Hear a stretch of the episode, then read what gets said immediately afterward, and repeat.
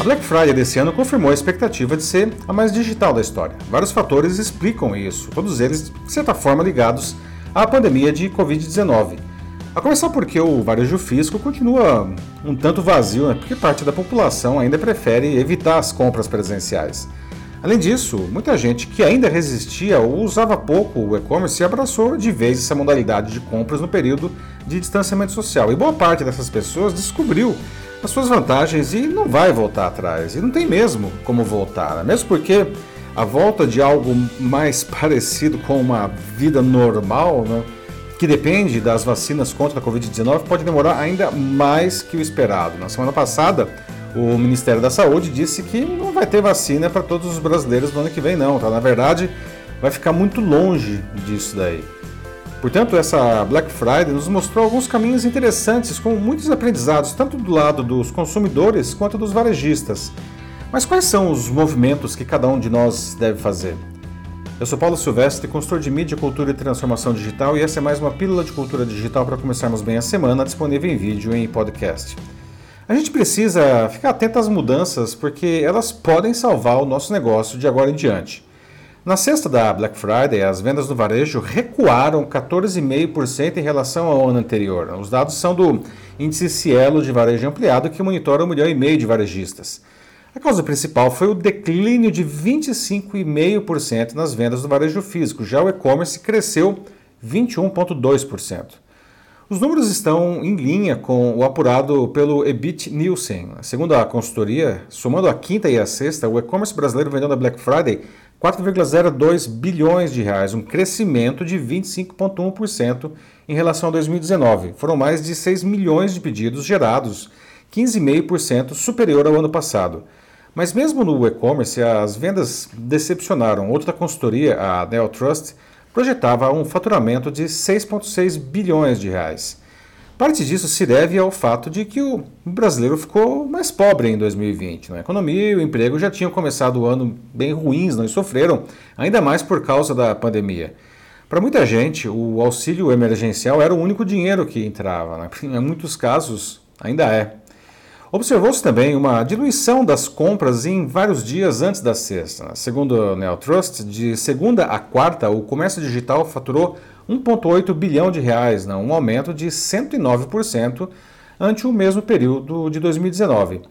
As ações de antecipação, elas existem há muitos anos, mas elas não costumavam dar assim tão certo. Só que agora, com muita gente ainda trabalhando em casa, as pessoas tiveram mais tempo de acompanhar a evolução dos preços e identificar essas ofertas mais cedo. Ou seja, aquela loucura de ficar esperando dar meia-noite no site ou a loja abrir de manhã na sexta, isso aí está cada vez mais no passado.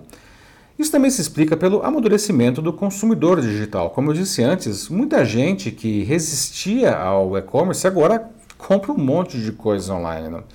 Por isso, o comércio digital já vinha de uma sequência de bons resultados desde abril. Né? Registrou a, sua maior alta histórica em 2020, com picos de crescimento nas datas sazonais, como o Dia das Mães e o Dia dos Namorados. Né?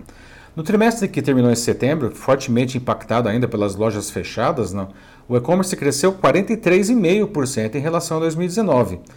Já as lojas físicas, mesmo com a reabertura no começo do segundo semestre, nunca mais recuperaram um movimento de antes da pandemia, mesmo agora na Black Friday. Não, não houve aglomerações, não teve filas. Não.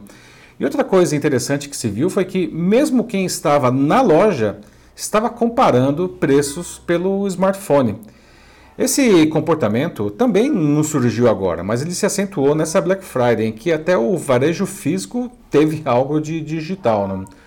O consumidor ele tem muito mais poder de escolha e mais informações, o que exige que as vendas de agora em diante sejam muito mais consultivas não? e focadas nas, nas reais necessidades do cliente. Aquela história de ficar empurrando produto encalhado ou que dava mais margem de lucro, isso daí também está ficando para trás. Tá?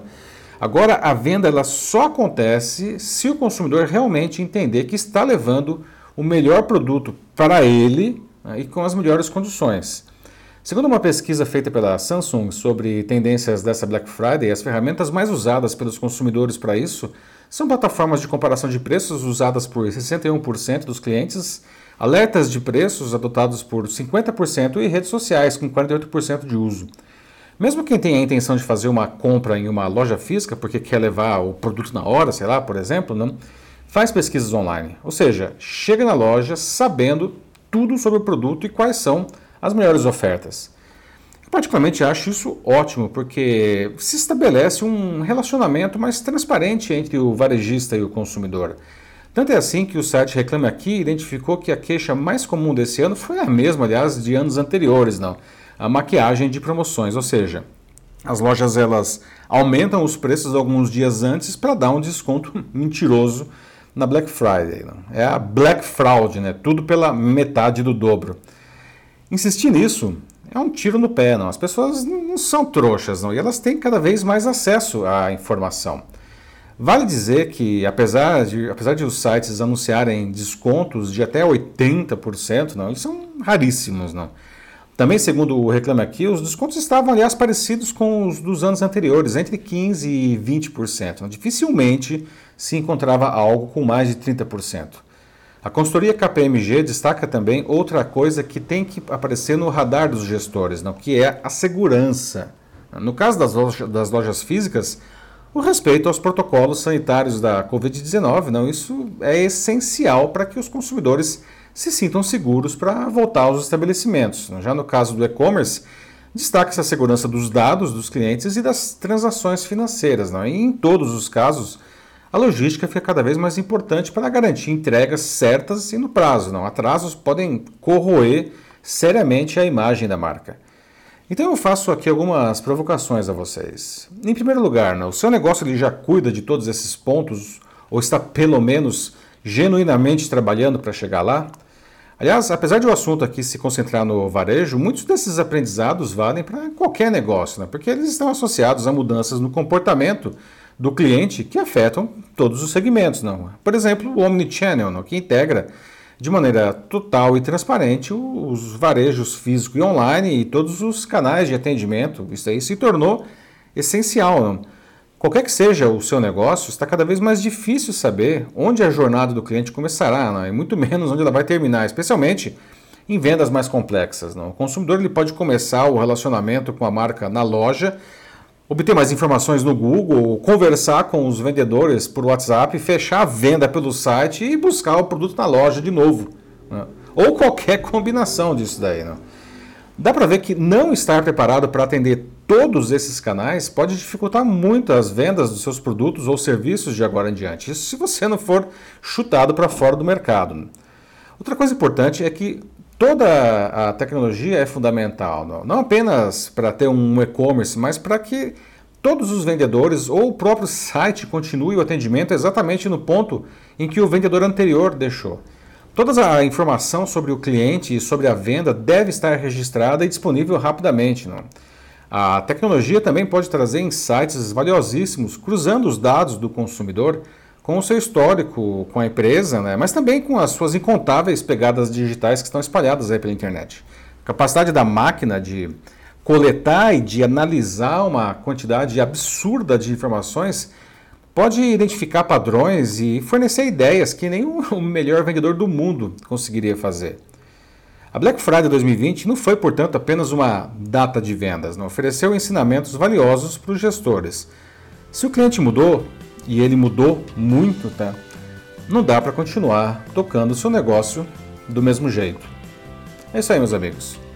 Então, seu negócio Está levando em conta tudo isso daí já? Está preparado para uma realidade que nunca mais será a que a gente tinha até março?